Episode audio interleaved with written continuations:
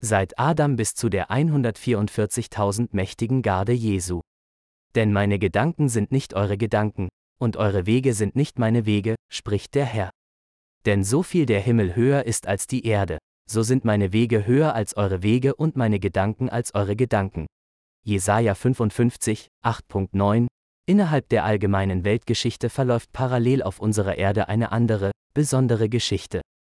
Diese Geschichte wird von allen Bewohnern des weiten Weltteils mit großem Interesse verfolgt. Ein Schauspiel für die ganze sichtbare und unsichtbare Welt sind wir geworden, für Engel und Menschen. 1. Korinther 4,9 Diese besondere Geschichte hat eine sehr wichtige Berufung, einen Auftrag. Am Anfang führten sie einzelne Personen durch.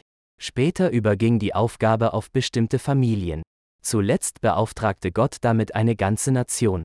Diese Nation ist aus einem besonderen, Gott ergebenen, getreuen Menschen namens Abraham, der nach dem Herzen Gottes lebte, entstanden. Bezüglich dieser Aufgabe hat Gott mit diesen getreuen Menschen sogar einen Bund geschlossen.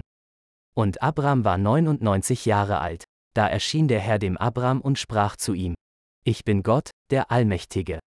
Lebe vor meinem Angesicht, und sei untadelig. Und ich will meinen Bund zwischen mir und dir setzen und will dich sehr, sehr mehren.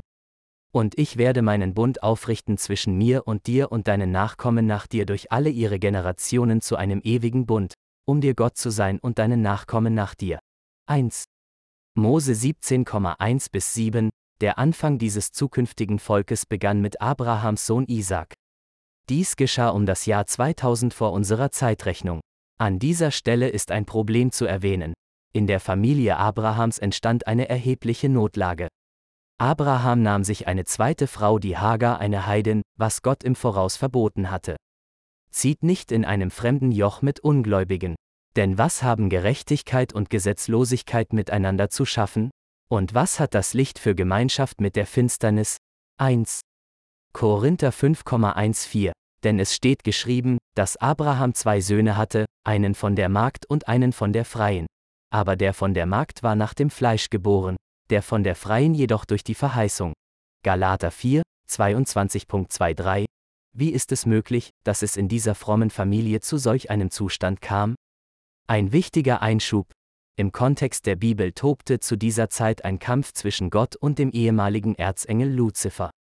Sein Ziel war, die Geschichte des Friedens, die Gott anführte, zu zerstören. Da Gott wusste, wohin es führte, hätte er den Luzifer sofort ausscheiden lassen können. Es wäre zwar beim Frieden geblieben, aber nur aus Angst. Das wollte Gott nicht. Er ist Liebe und will, dass auch seine Geschöpfe aus Liebe und erfahrenem Verstand seine Gebote halten und somit diesen Frieden und soziale Gerechtigkeit garantieren. Luzifer, jetzt als Satan bekannt, hatte diese Freiheit ausgenutzt und seinen zerstörerischen Einfluss auf diese Familie ausgeübt. Damit war es aus mit dem Frieden. Zwischen den beiden Frauen, Sarah und Hagar, begannen Reibereien, die bis zu psychischen und letztlich, bei ihren Nachkommen, zu bewaffneten Kriegen führten. Dabei entstand ein ungleicher Kampf, denn die Nachkommen Hagers waren in der Überzahl. Heute sind die Nachkommen der Sarah weltweit etwa 15 Millionen, der Hagar 1,9 Milliarden. Da ergibt sich eine berechtigte Frage. Die Kinder Hagers waren auch Nachkommen Abrahams. Welche Rolle spielten sie eigentlich in dem Bund Gottes mit Abraham? Weil Gott eine Welt in Frieden und sozialer Gerechtigkeit haben wollte, machte er mit den Nachkommen Abrahams, seitens seines Sohnes Isaac, ernst. Sie sollten treu in den Fußstapfen ihres Stammvaters Abrahams leben nach den Regeln, die ihn Gott anvertraut hatte.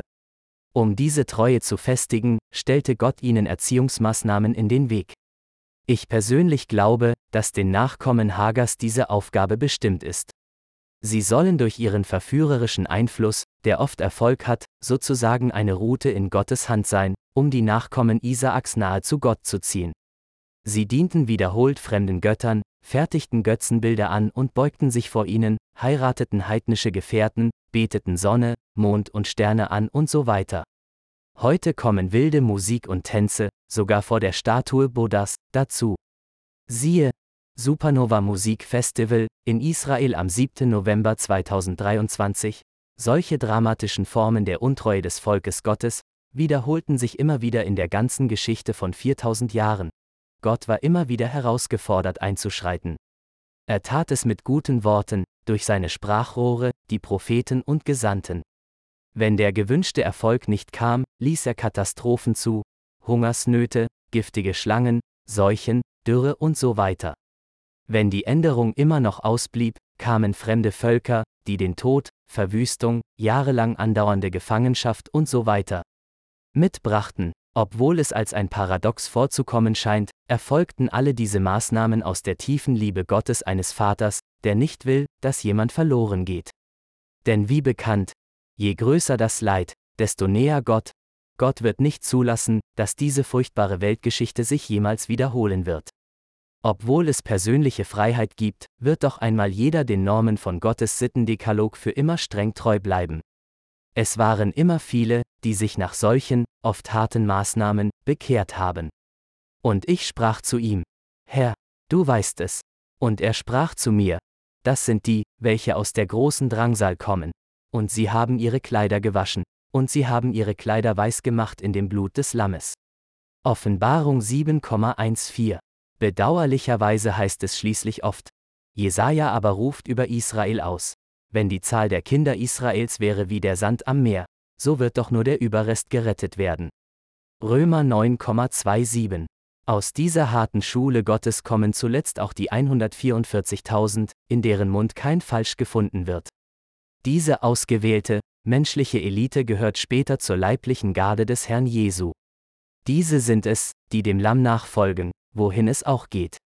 Diese sind aus den Menschen erkauft worden als Erstlinge für Gott und das Lamm, und in ihrem Mund ist kein Falsch gefunden worden.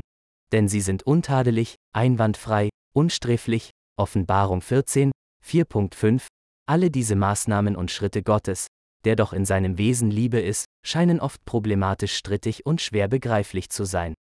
Darum lautet eine Ausführung Gottes, die nur im Glauben annehmbar ist, denn meine Gedanken sind nicht eure Gedanken, und eure Wege sind nicht meine Wege, spricht der Herr. Denn so viel der Himmel höher ist als die Erde, so sind meine Wege höher als eure Wege und meine Gedanken als eure Gedanken. Jesaja 55, 8.9 Da sprach der Herr: Sollte ich Abraham verbergen, was ich tun will? Abraham soll doch gewiss zu einem großen und starken Volk werden, und alle Völker der Erde sollen in ihm gesegnet werden. Denn ich habe ihn ersehen, dass er seinen Kindern und seinem Haus nach ihm gebiete, den Weg des Herrn zu bewahren, indem sie Gerechtigkeit und Recht üben, damit der Herr auf Abraham kommen lasse, was er ihm verheißen hat. 1. Mose 18,17 bis 19